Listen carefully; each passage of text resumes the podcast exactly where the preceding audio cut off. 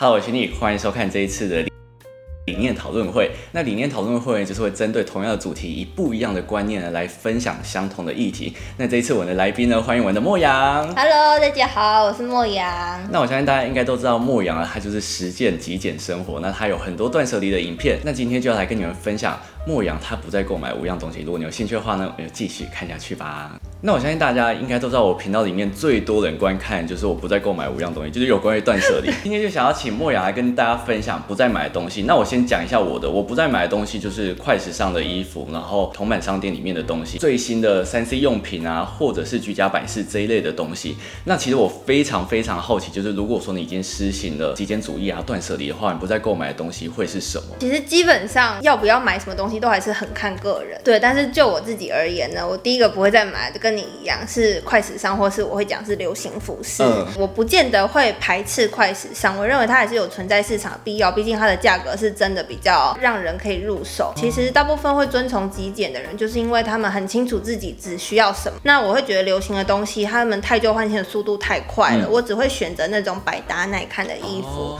最主要是因为你了解你的穿搭风格，对对不对？嗯，风格啊，还有身形、肤色等等的。哦第二个我不会再买的呢是化妆品。哦 我以前有超多鬼打墙的口红色号，我甚至一个系列我会全包，因为我会觉得哎、人家 YouTuber 都有，我也要，就很盲目这样。而且我以前是一个购物狂，对所以开始实行极简主义跟了解我自己的喜好之后呢，我也决定我不会再买一大堆有的没有的化妆品。现在我基本上就是各个品相就一个。第三个我不会再买的呢是娃娃，哦尤其是绒毛娃娃。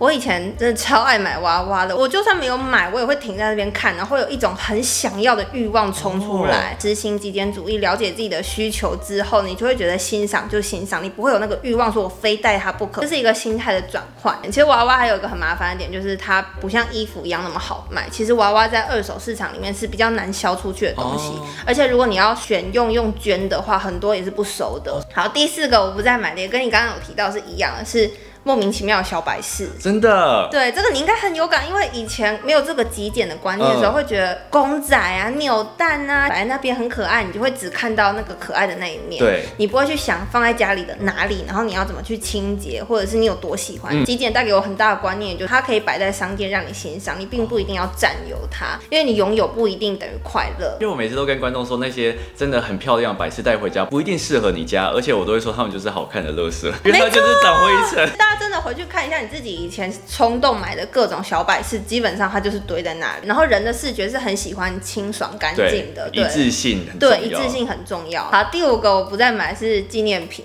哦，这个我真的不会再买了，真的因为以前我有去过欧洲读书一年，对，然后那时候也是哇，疯狂到处乱买磁铁啊、吊饰啊，啪啪啪买一大堆。可是你会发现，你最后你只记得你拍了什么照片，只会看到照片的时候有很多的回忆。你你去东京玩，你想要买给别人东京铁塔，可是他们没有去到现场，他们会觉得这东西就只是一个东西对不会有跟我们一样会对回忆有那么大的连接。对对对对，但对我们最有连接的东西还是照片跟影片。嗯与其觉得你买纪念品，你不如多按三下快门。那我想问莫阳，就是你之前是说你是购物狂，你从购物狂变成极简主义者，你心境上面的转变最大，你觉得是什么？自信，出乎我意料之外。哎、真的吗？因为以前会觉得你什么都想要，是因为嗯你追随那样子的感觉，你变得不盲目，那你很清楚什么东西适合你这件事情之后，就会让你有自信。我在还没有执行几点之前，嗯我可能就从衣柜拿衣服出来，我穿出去。我有时候会有一天会觉得，哇，我今天穿的超美的。可是你一定也会有一天是你觉得你今天穿的很怪，对然后你很想回家把那件衣服脱掉。然后那时候就听到一个前辈分享，那你为什么不把你所有的衣服都变成让你自信爆棚的就好了？哦，对，所以你应该要去挑掉那一些不适合你的。然后很多人都会说，你越买会越知道你适合什么，可是其实丢东西也会一样，你越减少，你也会越知道你为什么只留那些东西下来。因为我觉得越买会越知道是什么，其实会有一点鬼打墙。因为有时候你会一直买一样的东西，可是你完全没发现那个东西不适合你。可是因为有些人会觉得说，他们开始丢东西，反而会增添他们想要多购物的那种欲望。你对于这种，你觉得有什么建议吗？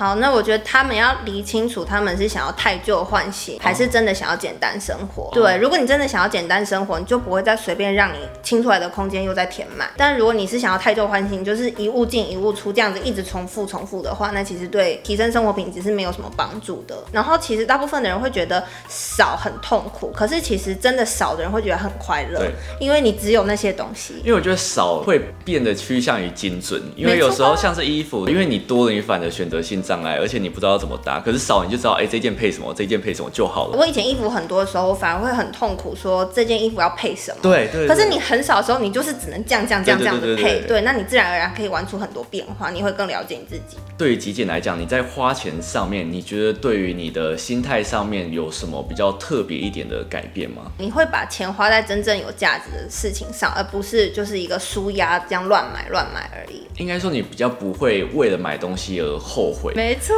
哎、你很懂那个精真髓。的，因为我也是，你知道有有绕过这个路。对应该说你在买东西的时候，你会觉得花钱的当下，你得到这个物品是快乐的。对可是这个快乐很快就会消失。它很难延续。对之前网络上不是很流行一句话吗？他说钱没有不见，它只是变成你喜欢的东西对。可是你喜欢它多久，它有发挥多少价值？应该说，我觉得断舍离之后，你花的钱会更有品质，而且更精准，而不是变成是白花钱那种感觉。每个来宾来我频道都想要突击一下，就是有关于如果说是极简生活的话，他们的钱包会不会其实完全不极简？我们来看一下莫阳他的钱包到底长怎样我。有因为你要拍这个，我有放下偶包，就是哦真的吗没有特别整理。信用卡只有一张哎，对，玉山拍钱包信用卡 而且它也变形。